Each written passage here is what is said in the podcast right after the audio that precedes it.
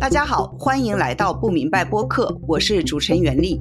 仅仅两个多月前，OpenAI 公布了 ChatGPT 这个人工智能驱动的聊天机器人，很快成为舆论的焦点。在两个月之内，用户达到一亿，网络上充斥着各种关于 ChatGPT 会如何引发下一场科技革命，颠覆商业、教育和就业。我看到一篇微信公众号文章。题目竟然是做着工作的职业全都会被人工智能消灭。与此同时，中美之间的科技冷战继续加剧。用人民日报二月二日署名终身的评论文章说，就是。美方不仅政治打压中国高科技企业，还滥用出口管制、胁迫、诱拉一些国家组建遏制中国的小圈子。中国引发美国和世界的警惕，是从官方媒体大肆宣扬“中国制造二零二五”开始的。这个二零一五年公布的行动纲领，旨在自动化、芯片和自动驾驶汽车等工业领域确立中国的竞争力。中国政府这个雄心勃勃的计划和互联网企业开发的大量 AI 应用，引发了所谓中美科技之争，但中美在科技创新上真是旗鼓相当的对手吗？为什么中国以举国之力还是在芯片这些行业被美国卡脖子？Chat GPT 这样的应用为什么没有首先出现在中国？中国在新能源、电动汽车和电池技术这些方面的领先，是否证明中国的制度也有其优越性？今天我们再次请到斯坦福大学中国经济与制度研究中心高级研究员许成刚教授。许教授是经济学家，但他对科技和 AI 也非常有研究。他一九八二年从清华大学机械工程系研究生毕业时，是该系第一个研究计算机辅助设计的毕业生。他对科学技术和创新的兴趣，也许和他父亲科学史专家、中国翻译研究爱因斯坦第一人许良英先生的影响有一定关系。在八十年代出版的《科学技术简史》中。许教授撰写了《计算机与社会》章节，分析苏联和中国在计算机技术方面落后美国和日本的制度原因。从二零一八年起，他和团队建立并持续更新中国人工智能指数，把中国人工智能专利被引用次数和人工智能初创企业的融资规模和专利数量进行了国际对比。这是关于中国经济的专题节目系列之一。这期节目的录制时间是二月九日。许教授您好，你好。哎，您有没有试用一下这个 Chat GPT？您觉得这是一个什么样的产品？算得上颠覆性的创新吗？作为一个产品来说，它是颠覆性的。我已经试着用过它，做过不同的事情。嗯，一开始呢，只是好奇去了解。那么好奇了解了之后呢，发现是可以用的，所以我已经在实际工作中在用它了。那么我的实际工作中使用它呢？主要是两个方面，一个方面呢是这个翻译，一个方面呢是检查语法，这是它的实际上两个它的长处，就是它在翻译方面是有非常大的长处，就比起其他的翻译软件，第一呢，它翻译的是整体上来说相当准确，它的最大的优点呢是它翻译出来的这个文字非常好，那么这个语法呢，它一方面呢是它来帮助你检查。这个语法上有没有错误？另一方面呢，它会自动提供建议。如果你一个句子啊，它会告诉你，虽然语法没有错，但是这个句子不容易懂。他说你这个更容易懂的句子可能这样写更好，那么他就给你一个句子。嗯，在大多数情况下，他建议的句子都是相当确切，就他能够把你原来要表达的东西用相当确切的方式换一个方式给你表达出来。然后你一看就是更容易懂，但是呢，现在很多人呢拿它当搜索引擎用啊，呃，就会出很多错误，很多笑话。它不是搜索引擎，所以呢，当这个错误的把它用作搜索引擎的时候，那么它出错的概率是相当高的。嗯，那在您看来，它是一个什么呢？什么样的工具呢？呃，它实际上呢还是一个非常初步的产品，所以它至今它也是试验性的。它刚刚开始这个收费，它实际上呢是要通过大规模的和用户的交互来不断的改进它。基本上呢，它是一个是一个辅助性的工具，它是一个语言的辅助工具。嗯，而且呢，由于呢，它的背后呢是一个极为的强大的人工智能的模型，就是所谓的那个 APG three point five，这是至今是最强大的 AI 的模型。所以呢，如果它继续改进的话，它很快会成为它自己可以，就是说，现在他们是用他们的行里的语言呢，是说它的引擎是 GPT 三点五。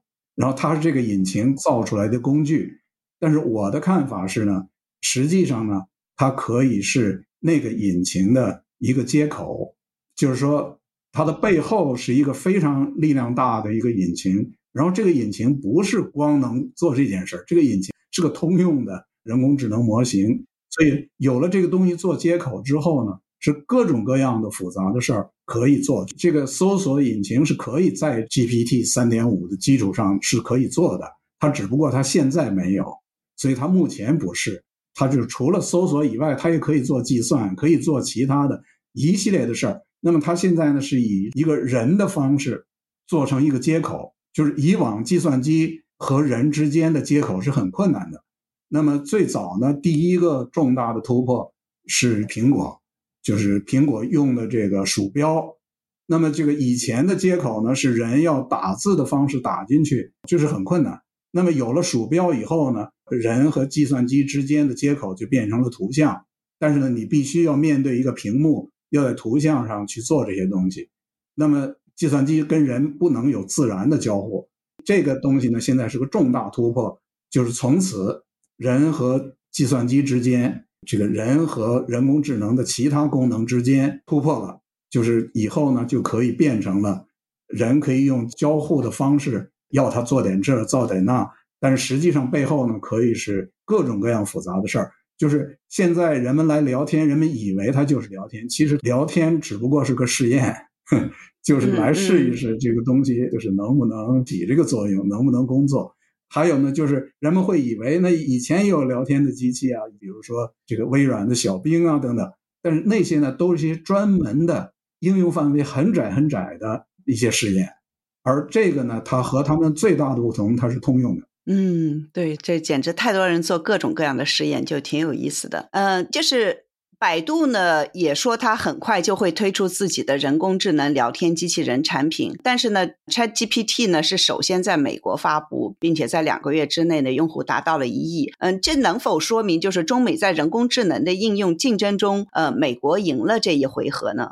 这个我觉得是很显然的，就是说美国领先中国是非常显然的，而且不是光是这个范围，就是基本上在所有范围是保持的领先。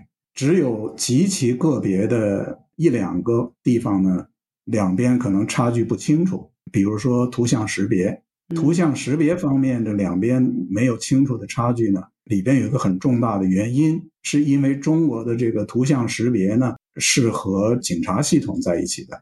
那么警察系统呢，投资量特别的大，应用的量特别的大。那么任何的技术它要发展呢？呃，你是离不开这个巨大这样的应用和大量的投资进来。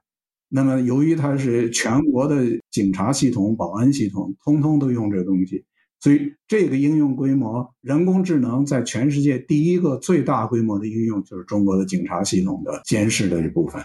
那么，这个呢，就是使得中国在图像识别方面是比较强的。那么，除了这以外，在任何的方面。中国都是比美国属于落后。那您怎么看百度也要推出的这个聊天工具？在审查制度下，AI 聊天工具如何进行？它能和 ChatGPT 竞争吗？还是说这个智能审查将会是它的一个特色？对，这里边呢，实际上就是中国的在这个方面和美国竞争呢，有至少两个方面的问题。第一个方面呢是技术本身。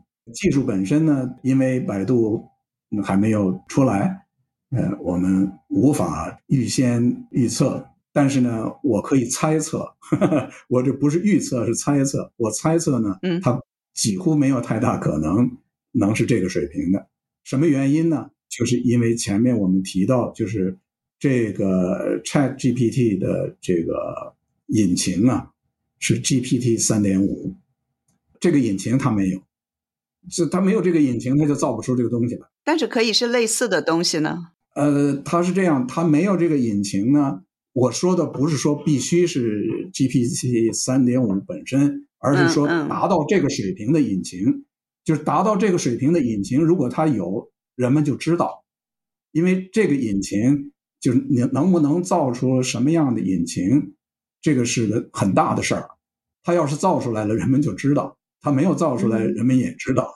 就是它没有这个引擎，它有别的更基本水平，这就是水平低一些的引擎。它应该是有，比如说 GPT 二点零是公开的，这个全世界人都能拿到。那么 GPT 三点零呢，它就没有完全公开，它发布了一部分。然后这个现在我们知道的这个 Chat GPT 呢，它是 GPT 三点零的引擎。还有呢，它也不单纯就是因为有这个引擎，实际上它怎么用这个引擎里边还有很多的技巧，有一。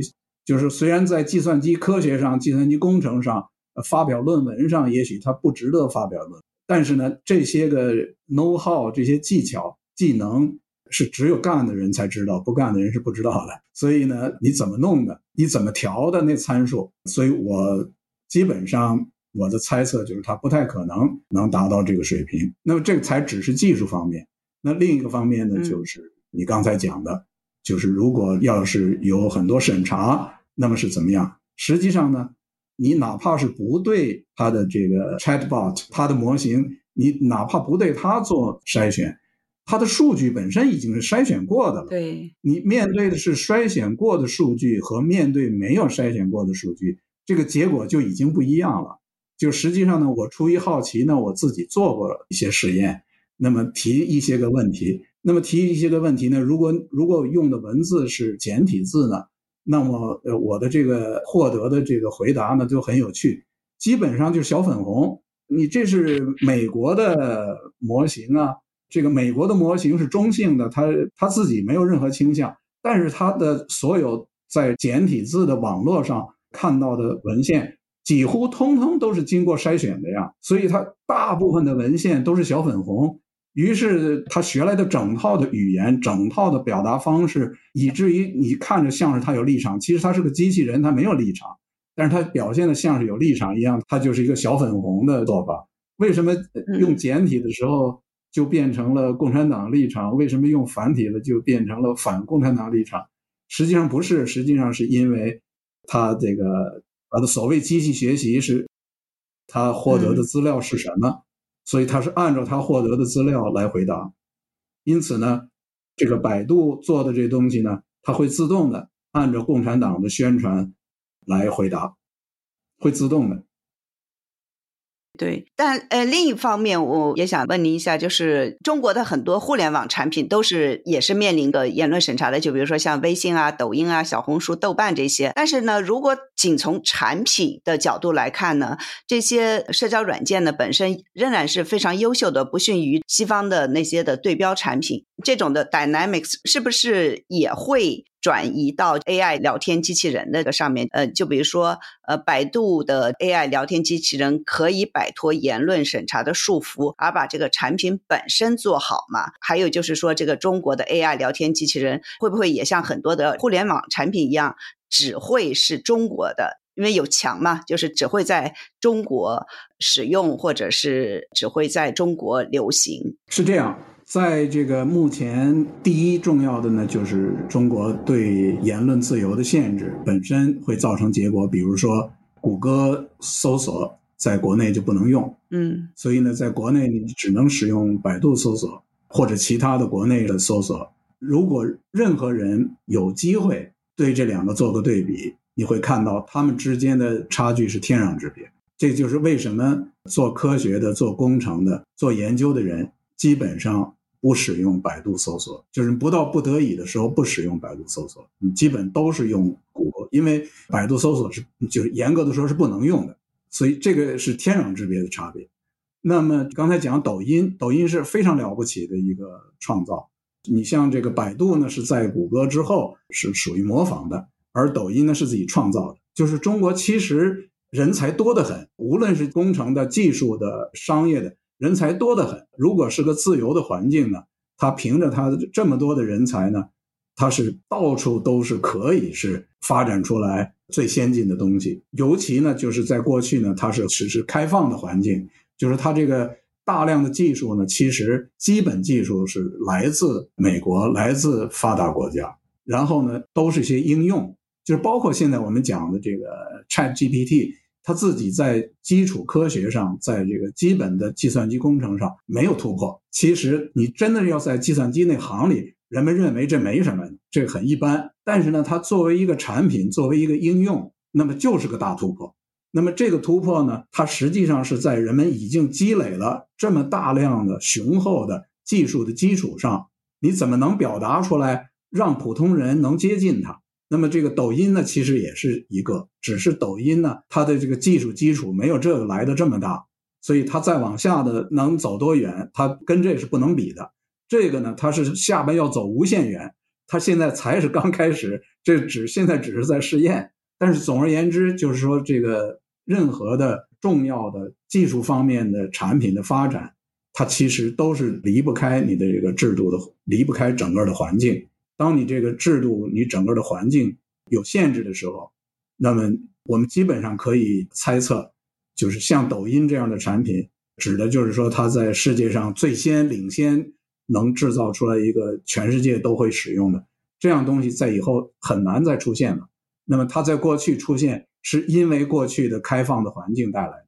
那个开放的环境一旦没有了，这个东西就很难出现了。嗯嗯嗯，那在我们进一步讨论中美人工智能竞争之前，您能不能介绍一下您和团队建立的这个叫中国人工智能指数？这个指数主要是衡量什么的？你们的数据是来自哪里呢？这个指数呢，我们是从二零一八年开始做的工作，一两个月前刚刚发布的是第三个版本了。这个指数的做法呢，是试图提出一系列的指标，用一系列的指标。来帮助我们知道中国的人工智能，呃，是个什么状态？在国际对比的条件下，它跟世界上其他的领先的国家之间差距是什么？这个就是主要的目的。那么我们这一系列的指标呢，和这个早期呢，和这个斯坦福的人工智能指数指标体系是比较相似的。斯坦福呢，它是更是作为科学和研究的领域。那么我们和他们比呢？我们更偏商业上的前途、商业上的潜力、商业上判断，就是谁会在商业上领先。那么这个怎么判断呢？当这个东西是全新的，当这个最大的突破还没有产生的时候，大的公司还没有的时候，怎么去判断呢？那么我的这个理论呢是说呀，任何一个前沿的领域，前沿的领域意思就是还没有造出来，就是你还都在摸索，大家都在摸索，在任何一个前沿的领域里呢。谁最有希望呢？这个最有希望呢基本上是两个方面的因素。一个方面的因素呢，就是说重要的专利是在谁手里。重要的专利呢，就意味着不仅仅是讲的是专利数字，更重要的是那个专利本身真重要。因为实际上一个重要的专利可以超过一万个不重要的。简单的看专利数字是错误的。那么一定你是要寻找最重要的专利在谁手里。那么最重要的专利呢？这个是一个相当难判断的一个指标。相对简单一点的指标之一呢，就是专利的引用数。专利就跟发表论文一样，有多少人引用你这个，被引用的多的呢，证明你这个东西重要。那么这才也只是其中一个部分。那么另外一个部分呢，就是经济制度本身了。呃，就是说呢，你这个在摸索的时候，摸索其实你可以把它想象成下赌注。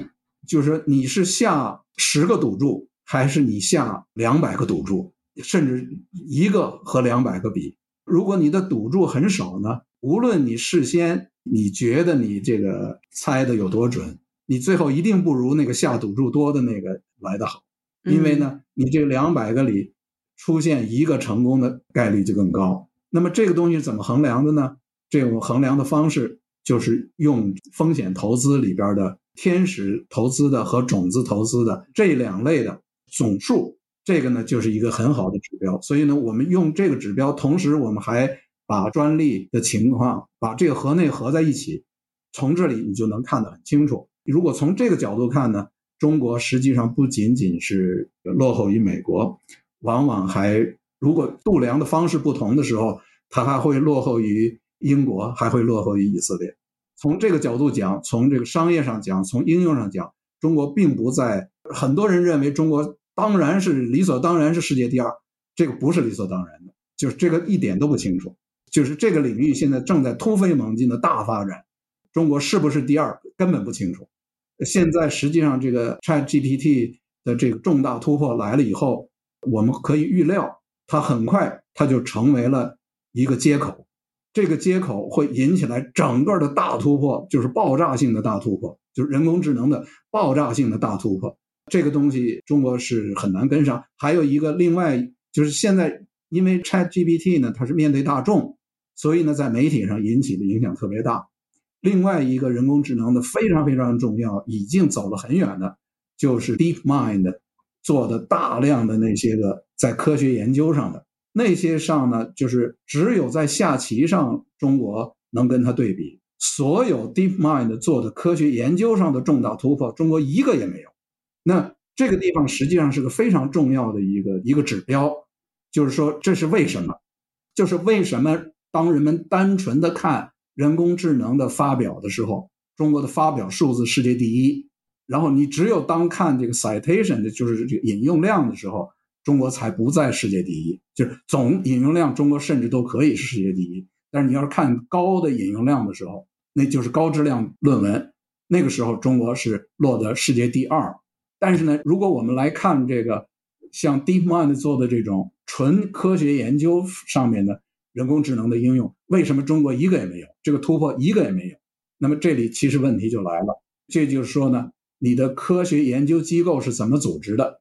科学研究人员是怎么做工作的？他们之间是怎么能合在一起和怎么不能合在一起？还有就是你有多少是原始的自己的想法？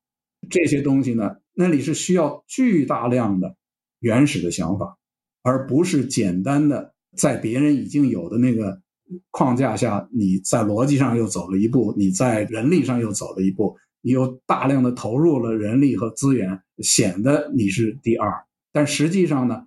真正的最重要的工作呢，是需要很聪明的人，很聪明的想法，很难用这些指标度量的。就意味着呢，这个你这个研究机构你要用什么东西去挂钩来激励，是不好用的。那么这个东西就是你真正这些人，他是自由的想象的人，自由的能结合的一不同群的人，最后才能出来结果。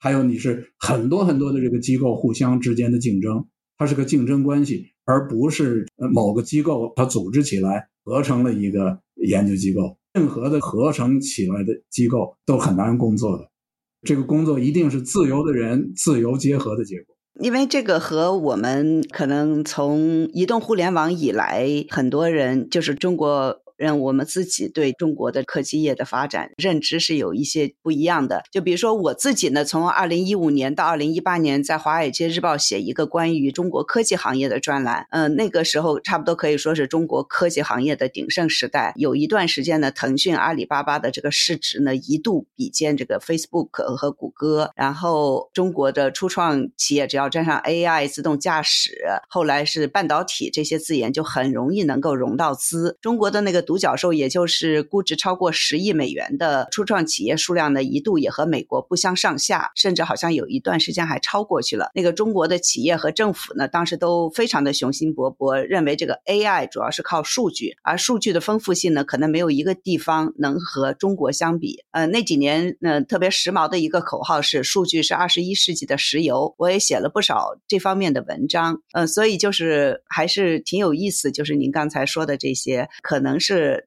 能说明，就说，呃，虽然中国有那么多的大量的这个做 AI 的这个 startup，然后呢，有那么大量的数据，非常丰富的数据，然后像 ChatGPT 这样的产品还是没有首先出现在中国，可以这么说吗？它是这样，这个人工智能这个领域呢，它有三个决定性的因素。那么第一个因素呢是算法，第二个因素呢是计算能力，第三个因素呢是数据。那么人们往往会认为呢，这个算法是公开的，所以呢，任何最新的算法在美国产生之后，因为它是公开的，所以那个算法自动中国的科学家们也就获得了。实际上呢，比这个更重要的一点呢，就是在美国的计算机行业里、人工智能行业里，大量的非常优秀的科学家是中国人。然后呢，呃，这些中国人呢是两边跑的，就是 他可以同时是在美国的顶尖的大学和研究机构工作，同时他又回来。还有的人呢，会任何时间会在美国辞职了就回国了，所以呢，他当然他就掌握了最先进的算法。然后计算力呢，由于中国过去跟这个国际间是这个互通的，那么在互通的情况下，虽然中国的解决不了自己的半导体的问题，但是呢，计算力无非到最后就是芯片。那么这个芯片呢，过去呢，它是可以大量进口。用这个大量进口的方式能解决它的计算力问题，你就是花钱就是。所以呢，人们会认为算法上没有显然差距，计算力上也可以没有显然差距。而且的确，中国有好几年超级计算机在世界上排行都排到最前面。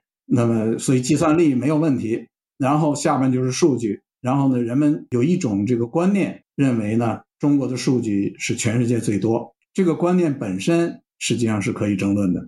就是当人们有这个观念的时候，认为中国的数据世界最多，那好了，如果前两个都一跟世界最强的是一样，那么后一个是世界最多，那么中国在人工智能上就应该是世界最强。那么这三个方面呢，咱们可以分别看一下。第一呢，就是这个算法，这个算法这个东西呢，虽然抽象的说都是公开的，但是实际上呢，当它一旦进入到了实际应用的时候，它并不真的都是公开的，就是说你有多少能力能解决问题，是一定这个东西其实是直接跟算法在一起，它只不过呢，它是在那个算法的基础上呢，针对你要做的那件事儿，另有相当的研究工作。这就为什么刚才我在讨论 DeepMind 做的那些工作，中国一个都没有。那个本身说明的是什么？那说明就是它算法没有。因为你要拿了这个算法去解决分析 DNA 的工作，一定不是机械的拿这个人工智能算法就行了。你一定是你做这个 DNA 的分析工作的人，做做这个呃基因组合的人和搞 AI 的人，一定他们是合作来改那个算法。那个算法它是不公开的，就是你那个基础算法作为计算机科学它是公开的。那么现在的这个 ChatGPT 它是不公开的。它绝对是保密的。ChatGPT 三点零，它只公开了一个简化的版本，它的完整版本微软已经排他性的方式取得了。现在 GPT 四点零马上就出来，这都是不公开的。所以实际上算法那个所谓的公开是在相当基础研究的阶段，就是一旦过了技术研究，进入到了应用的时候，大量的东西都并不是公开的。所以算法其实。中美之间在人工智能上会迅速拉开距离，其实拉开的首先是算法，并不是人们以为的算法都是公开的。算法里真正到了最关键的时候就不公开了。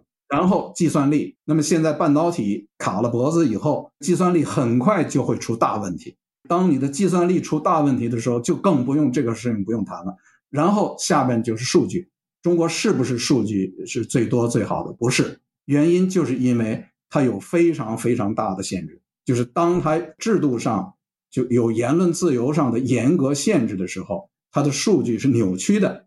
然后你这个扭曲的数据实际上是给社会带来了巨大的问题，所以它的数据并不是并不是最多最好。严重扭曲之后的数据造出来的人工智能的机器做的是扭曲的工作。就是我相信中国会生产，但是呢，呃，它生产出来的中国版本的 Chat GPT 呢，是会是非常严重扭曲的 Chat GPT，是小粉红色的 Chat GPT。那我们就呃下面来说一下，就是现在实际上 AI 技术发展到现在，就是最近大家又对 AI 非常非常的热衷，非常的火，是因为现在又出现了一个。竞争是吧？就不光是公司和公司的竞争，也有一些国与国之间竞争。刚才您提到了一些，但是您能不能再跟我们稍微的捋一下？就说现在中国这个发展 AI 技术所面临的大环境，和比如说十年前就是差不多二零一零年、二零一二年的时候，中国在发展这个移动互联网的时候，面对的这种的国际和国内的大环境有什么特别大的差别？然后这些差别会对中国未来的这个呃发展有什么样子的影响？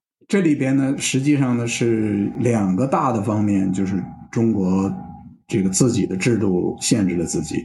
第一个大的方面是国际环境，就是这个过去中国的非常快速的发展，在互联网技术上，在电商方面是完全不能离开国际环境的。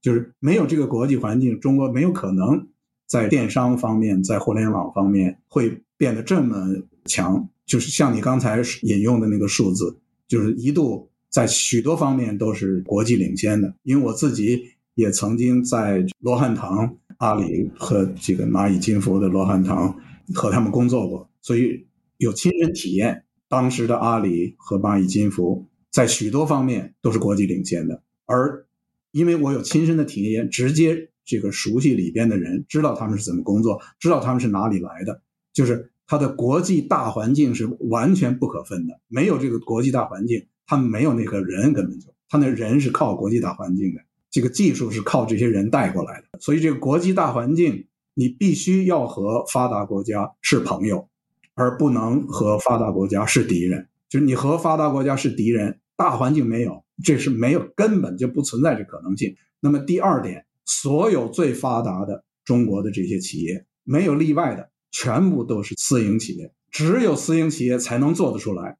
那么，自从二零一八年以来，不断打击这个民营企业，尤其是在这个一九年后来，这个直接去打击这个中国最领先的、国际上最领先的企业。所以，你刚才引用的这些数字，都是这个打击的前夕。那个打击之后，就是一落千丈。曾经。中国的电商每一个都是世界上最强的，就是最强的这几个，每一个都是世界最强的。现在把他们全部都加起来，合在一块儿，不如美国一个公司的这个市值高。那么这个一落千丈的原因不是他们不行，而是你这个制度去打击他们。你这个制度打击他们的时候呢，实际上你不仅仅是打击了他的商业，你直接就把你的国家可能发展这些技术的这公司全部就釜底抽薪了。那么有人说了，用举国之力来发展，不比他们强吗？那好，那我们实际上举国之力是在做的，这个举国之力一直在做，有没有做成功呢？半导体方面显然就是没有做成功。然后人工智能方面呢，有一个非常巨大的公司叫做北京智源人工智能研究院 （BAAI）。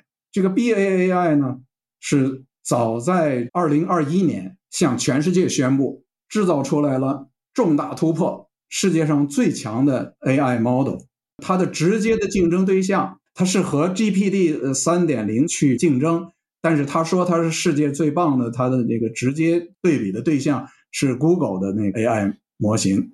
通常呢是说这个 AI 模型呢，这个参数越多呢，这个 AI 模型越复杂，这个能力越强。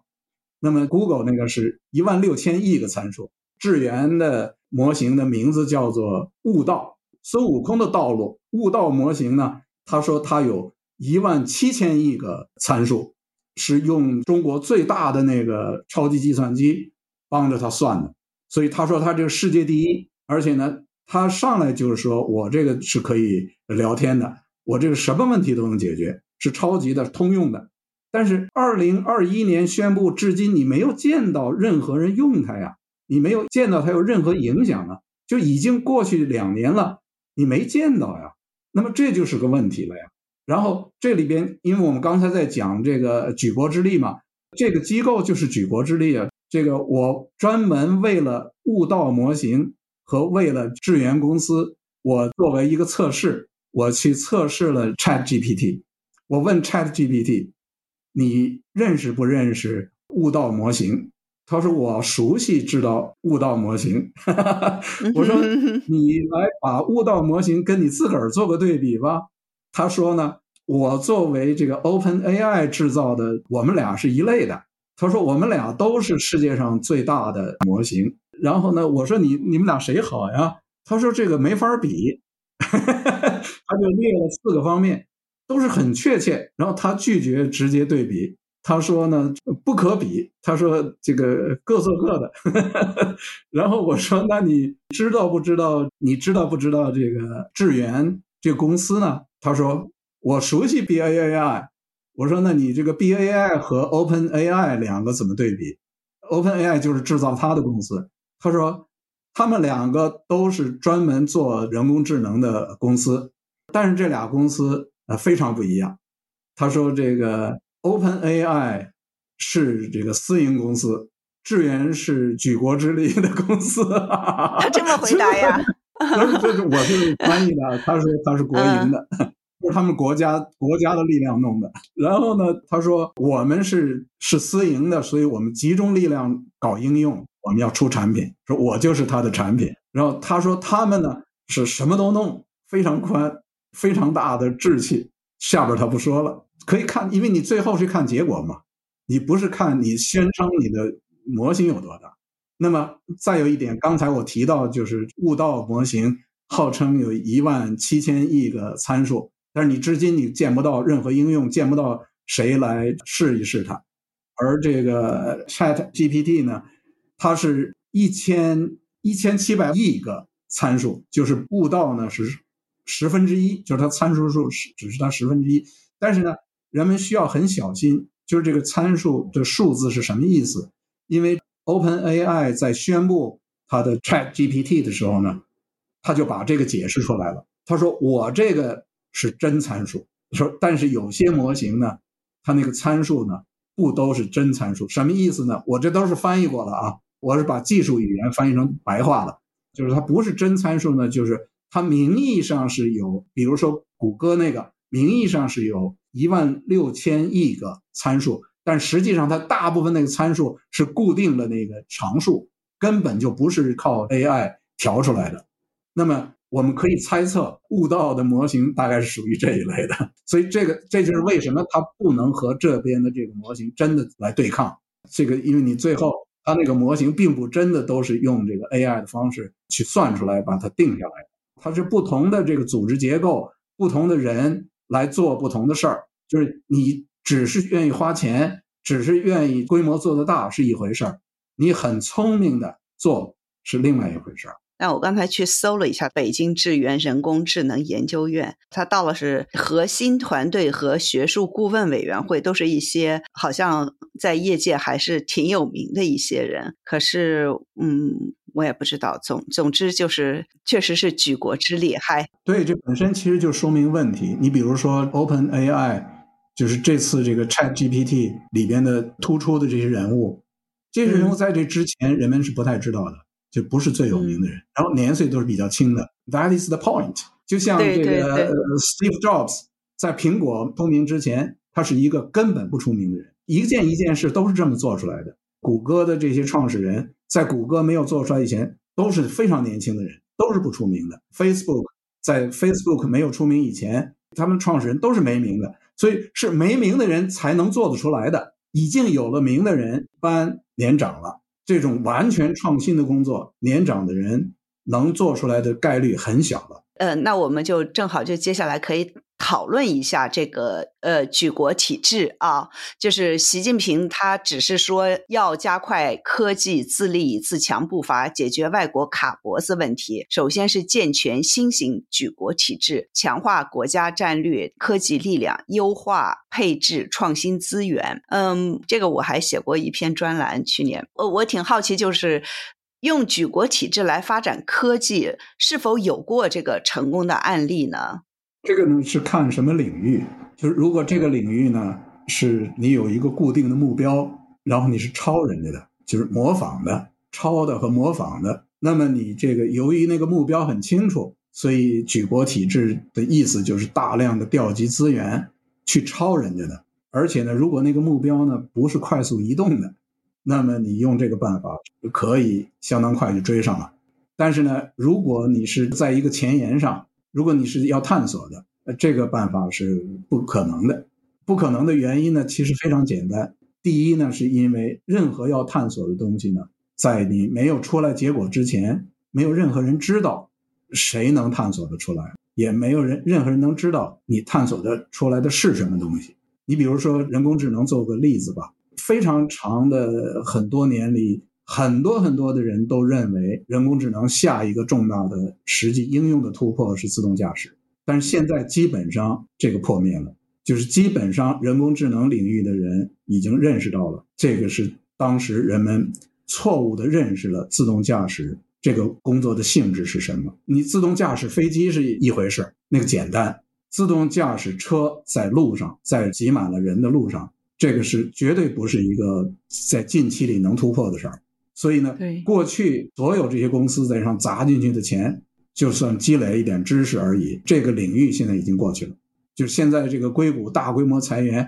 很多的就是裁的就是这。原来大家拼了命的在这上竞争，这个东西现在就是，就是你这个事先你是不知道的，所以呢，如果你用举国之力去搞自动驾驶，你这个进了一个死胡同。你就全砸在里头，你这个举国之力的钱就是全都都浪费。这也是为什么你即便是在资本主义世界，了不起的创新绝大部分都不产生在大公司，就是了不起的重大的创新，基本上都是新公司，就是大公司是不出来的。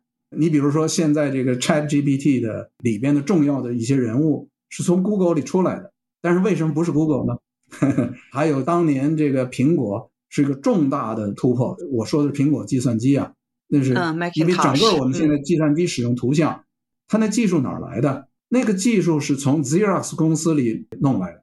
那个早是当年 Xerox 公司发明这个东西的时候，那两个发明的人就认为这是了不起的发明，就希望能把这东西做。但是这个公司的老板就认为这个东西没价值，所以这个东西就一直压仓库里，就是没有用了。直到这个 Steve Jobs 把它给弄来，那么这个呢，就是非常说明问题，就是说那两个发明这个东西的人都变成了你只有去博物馆才能知道，普通人都不知道。实际上，真正苹果计算机的突破，你要是讲工程上的贡献，是他们，不是 Steve Jobs。但是呢，由于他在大公司里，大公司的看不上他的工作，所以他就死了。那么再一个例子呢，就是半导体本身。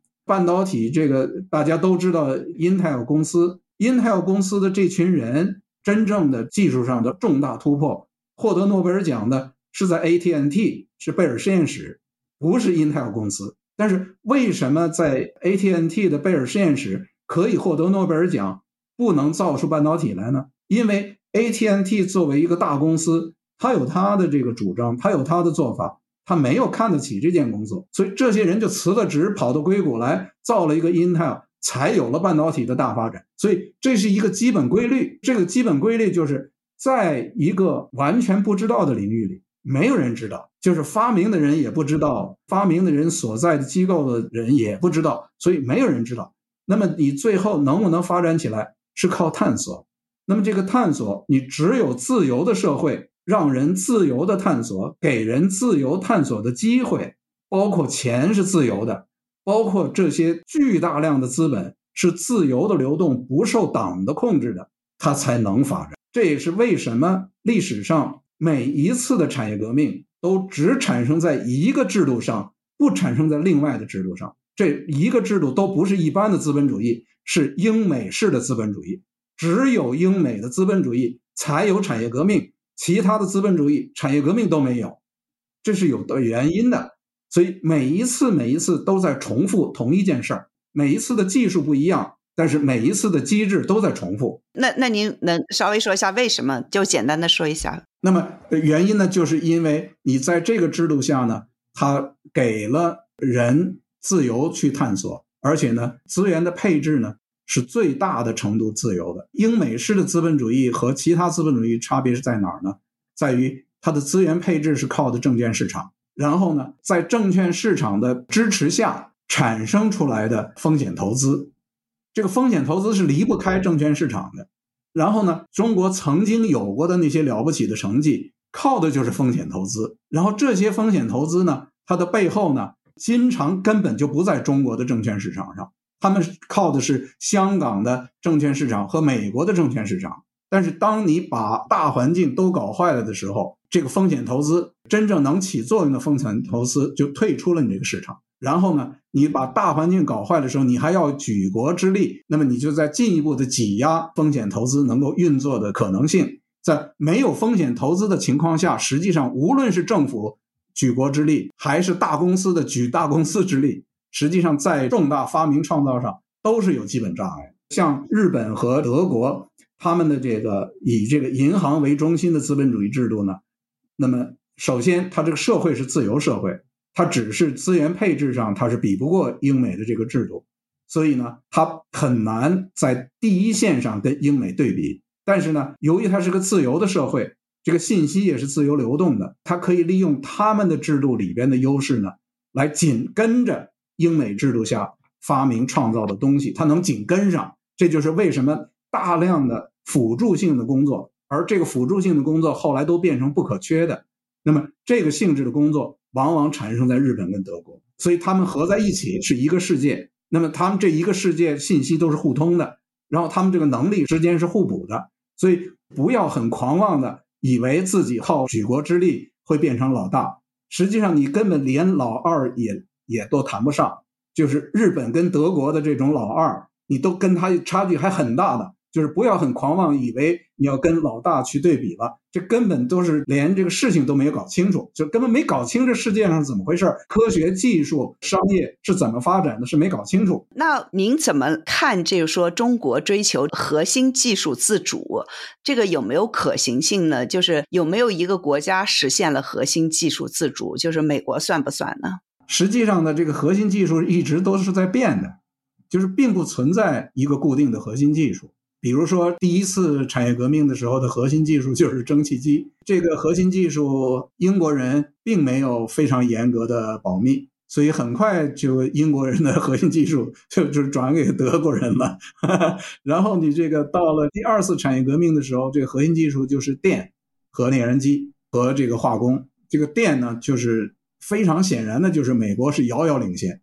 大家都知道的爱迪生的这些，这个实际上呢，你如果真的是从科学和工程本身看，爱迪生在科学上是没有贡献的，工程上有一些贡献。实际上，工程上当时非常重大贡献的是 Tesla，就现在这个汽车叫 Tesla，用他的名字。对，那 Tesla 根本不是美国人呢，Tesla 是欧洲人呢。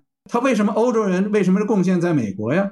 就是为什么这个巨大的贡献在美国？因为美国的制度使得他这样的人到了那边，他才能发挥作用，所以他就离开了那边，他就跑美国来。很很多很多了不起的重大的发明，当时美国的科学研究是落后于欧洲的，但是呢，他为什么从第二次产业革命就已经跑到前头去了？就因为他的制度使得这些人到了那边就是容易工作。第三次产业革命就是计算机这些就更是美国更强。那么英国也是发明计算机的国家呀。世界上的第一台计算机实际上是英国，是图灵造的。当时是为了破密码，只不过呢，它是因为保密，所以它这个东西没传开。然后这个公认的第一台电子计算机是美国造的，那么就是二战的这个末期。那么所有的这些东西，第一台电子计算机制造的时候，很快就获得了这个冯诺依曼的重大的帮助。所以这个最早的计算机结构也叫也叫做冯诺依曼机器。而冯诺依曼是匈牙利人呢。也不是美国人呢？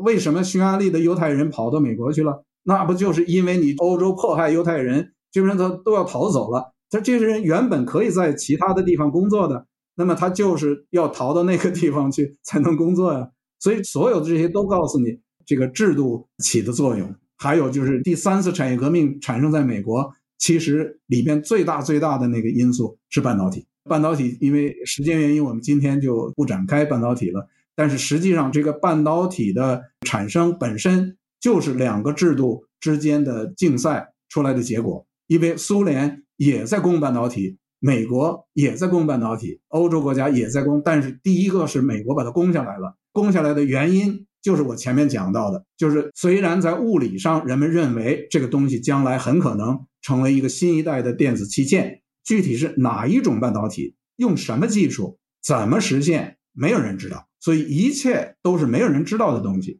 于是呢，你就变成了举国之力的苏联和分散的每一个自己自行其事的美国两个的对对比。而你这个自行其事的美国，你这好几十个里面大部分都失败了，以及个别的就成功了。所以这个刚才我们提到 AT&T 的贝尔实验室获得诺贝尔奖，获得诺贝尔奖原因就是他这个弄成了。弄成了他是碰巧的呀，别人也在弄，很多很多学校都在弄啊，这个麻省理工也在弄，Caltech 也在弄，很多地方都在弄，别人没有弄成，他弄成了，他就得诺贝尔奖了。那这个苏联也在弄，而苏联是举国体制，政治局是要指导的。那么你政治局调动资源、优化资源、举国之力，你最后就搞不出来。那么最后苏联连追都追不上。他不但是最早这个前沿弄不出来，最后别人弄出来以后，他去追他他也追不上。为什么追不上呢？因为这是个移动目标，就不像原子弹呢是个相对比较静止的目标，因为能炸就行了，没有人不断的去改进它。这个半导体这个东西是移动目标，人家移动的速度比你追的都快，所以苏联到后边的垮台。直接是跟他这个东西相关，他举国之力，他不是一个国啊，他是举社会主义阵营之力，他是苏联加东德加上捷克斯洛伐克加匈牙利加所有的他的这个力量全部都放在里头，想办法获得美国的机密，然后想办法解剖他们的各种产品，然后他们的物理学家是远超过中国的物理学家，他的物理学家里若干是得诺贝尔奖的，然后集中他们的所有的力量去搞，实际的情况就是。他追上的速度慢于对方的发展的速度，那么这就是他的实际情况。历史上的例子告诉我们，举国之力追不上自行其是的这个自由发展。现在有人说美国也搞这个举国体制，就比如说美国也给新能源汽车产业提供补贴，呃，您怎么看这种说法呢？我认为呢，从这个创新的角度讲，这是都是错误做法。如果它的目的只限制于环境保护，为了环境保护，有意识的朝一个方面倾斜，那是另外一件事儿。就是经济学上是有讨论的，就是说，当你存在很大的外部性的时候，有正的外部性的时候，那么你采取某些措施来补偿那个外部性，使这个行业变大，那么是有好处的。但如果是从这个创新的角度讲，创新使用政府干预的方式都适得其反。创新政府管不了，就是政府唯一可以做的事儿。就是提供资源，然后这个资源政府一定不能管，就是资源从政府出，但是呢，一定不由他分配，政府来分配就完了，就这个创新弄不了了。嗯，对。那我们说一下这个新能源这方面，因为中国经济现在最大的亮点吧，可能要算这个新能源啊、电池技术和电动汽车了。我和国外的这些人一聊，他们就觉得中国在这些方面都非常厉害。就是技术方面还有制造方面都很厉害，这能否说明中国的举国体制也有它的那个优越性呢？就是中国企业的这个创新性并不差。这个呢，实际上呢，仍然是和过去存在的国际大环境在一起，因为这个所有的新能源和这个电池的这个技术呢，基本技术全都不来自中国自己，基本技术都是国际间的，都是发达国家发明的。那么在这个国际大环境。非常好的情况下，那么是由有能力的国家里边的最好的公司有这个能力发明，然后呢，中国有能力呢把这个技术拿来用更低的成本大量制造，变成一种国际间的合作。那么在这个背景下，显得中国非常强。但是呢，这个你一旦把这个国际大环境破坏之后，技术来源我们就不知道了。当然，这个由于这个东西是和军事无关。就如果人们认为和国家安全无关，那么这个技术呢没有卡断。那么如果这个国际间的最先进技术仍然源源不断到了中国，那么中国呢仍然还有它的能力，就是所谓的它这个举国之力啊，或者大规模的资源配置啊，其实它靠的是不是靠它摸索？它其实它的优势就在于那不是它摸索来的。如果靠它去摸索，这个办法是是不行的。那么，由于不是靠他摸索，是别人摸索了，然后他来造，那他这个就优势就显出来了。但是呢，问题就是当这个国际大环境变化了之后，如果人们认为这是关系到了这个国家安全，那么这个技术不再这样流动了，那么这问题马上就来。比如说吧，电池，实际上呢，现在大规模制造的这个电池呢，技术很快就要 就落后了。就是说，现在它有能力。大规模制造现在的技术的电池，一旦这个电池技术已经落后被淘汰，那么它这个大规模的制造呢，在国际间就已经没有了没有了市场了。那么可能那就最后就变成了中国的市场跟世界上分开，然后世界上使用高效率的，中国使用低效率，这个可能性是非常大的。这个哪怕哪怕就是在这个锂电池的范围内，现在特斯拉就已经宣布了它的电池获得重大突破。那么，当它的电池获得重大突破的时候，它会把这个电池制造的秘密跟中国分享吗？这个他只要不分享，那么实际上呢，有好多个其他的，因为我们刚才在讲这种自行其是的、自由的发明创造的这个制度，好多的其他的电池都在发展中，新的东西层出不穷，很快这个技术就会变。那么关于这个问题，实际上我早在三四年前和陈清泰先生讨论过。陈清泰先生是中国的汽车制造业非常重要的这个元老人物了，曾经。这个负责过中国的体改委，我就谈到这个问题。他说他一直很担心，就是他跟我这个想法是一样的。他说他一直很担心。他说这个 一旦技术变化，现在的举国体制怎么办？那么实际上呢，就是就是关系到你的目标是一个固定目标还是一个移动目标。然后作为移动目标是移动有多快？当这个移动目标移动速度非常快，当它出现这种颠覆性的基本变化的时候。那你国际关系搞坏，你就没有办法。嗯，对，呃，我我再问您最后一个问题吧，就是我们因为这个是一个中国经济的系列，就是中国现在的就是面临的这种的国际环境，就是中美的这种科技上的脱钩，还有这个美国对中国在科技上的可以说是有很多嗯禁运这样子的东西。再一个呢，就是中国国内的这种。对于民营企业最近几年的这种变化，当然最近呢，就是呃中央政府开始就是说要复兴经济，然后对这个民营企业百般示好。嗯，我想问一下，就是这样子下去，一个是说对中国的创新科技创新，嗯呃会有什么样的影响？再一个呢，就是说这样下去，我们对中国经济未来的这个发展宏观上会有什么样的影响？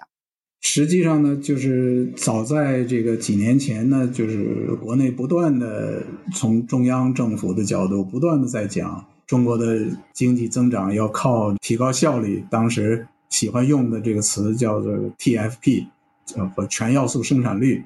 对对对，我从来没搞清楚是什么意思。对他，其实他不应该用这个词，这个词用错了，因为这个全要素生产率里边带着制度。带着管理方法，不是光是科学技术，不是光是工程技术，他这个根本概念搞错了。但是他们想说的是这个技术。首先呢，就是他从这个中国经济是否可持续发展的角度说呢，首先这个问题呢，其实中国整个的经济距离发达还差很远，就是中国的劳动生产率还非常低，那跟欧盟比呢，八分之一、六分之一这个之间的这个关系。就是当它的劳动生产率如此之低的时候呢，实际上它为了经济的持续发展呢，它最应该关心的不是前沿的技术，因为它离前沿远得很了。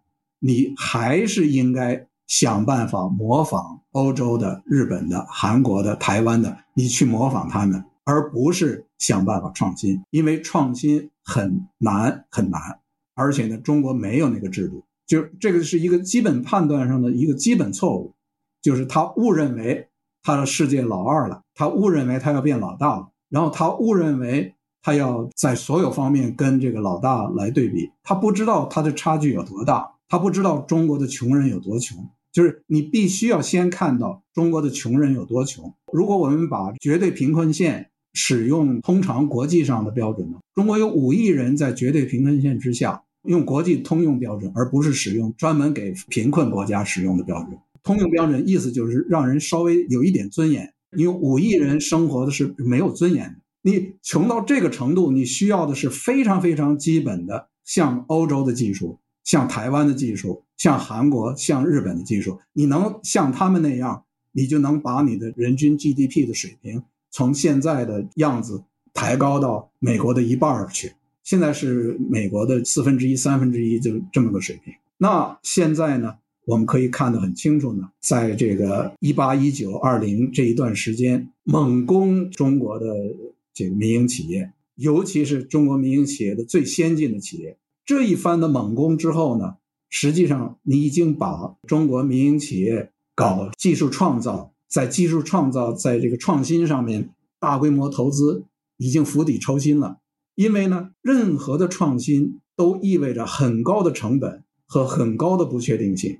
是冒险的，就是本来就要冒险，然后你在政治上给人家来了这么大的风险，而且这个风险是相当确定的，就说这个打击是很确定的。那你如此打击之后，那么谁还愿意投这种长期的？其实还有另外一个领域，今天没有谈的，就是制药业。中国的制药业是非常非常奇特的一个一个行业，因为全世界的制药业，只要它叫做制药业，制药业的研究与开发的投资占它的那个销售额的那个比例啊，都是什么三分之一啊，什么这四分之一啊，就是非常大比例。而中国的所有的制药厂，它的研发占它的那个销售比例都很小很小。所以什么意思呢？中国没有能力制药的。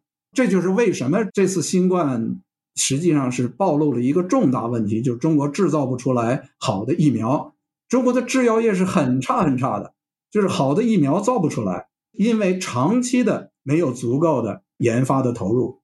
那么我们刚才讲了，你本来就很弱呢，你现在又这一通的打击，使得人们不敢在研发上面投入，那你最后只剩下举国之力，所以这个举国之力弄不了的。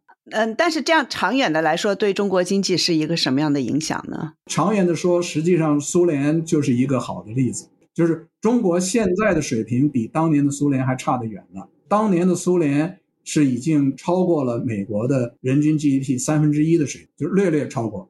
中国现在比那个是是还有显然差距呢，还没追到呢，就已经增长速度下来了。这苏联呢是。追到了三分之一了，就追不了了。就是为什么苏联会垮台呢？就是因为他再追也追不上去，就想办法改革，改来改去呢，最后他们的改革派呢，最后得出了一个结论，说改的只能是这个制度，在这个制度下没有改革可以做了。人们都有这个结论，就不是光苏联，整个的苏联的东欧的国家，全部改革的人都出了这个结论。所以中国要看的例子就是苏联。所以呢。中国现在的增长速度大幅度的降下来呢，实际上就是不会再上来了，就是它会有短的时间的小的波动，但是整体上它只能是越来越低了。原因呢，就是因为它这个制度阻碍它的这个发展。嗯，对，真的是不是太乐观。接下来，嗯，就是我们请每一位嘉宾推荐三本书或者是影视作品，您有没有什么推荐？那我回头发给你吧，我这个 我忘了。呃，你你忘了？我我昨天好容易记起来，提醒了您一下。行，没事儿。那您那个回头发给我。那谢谢许教授，也谢谢大家收听，我们下次再见。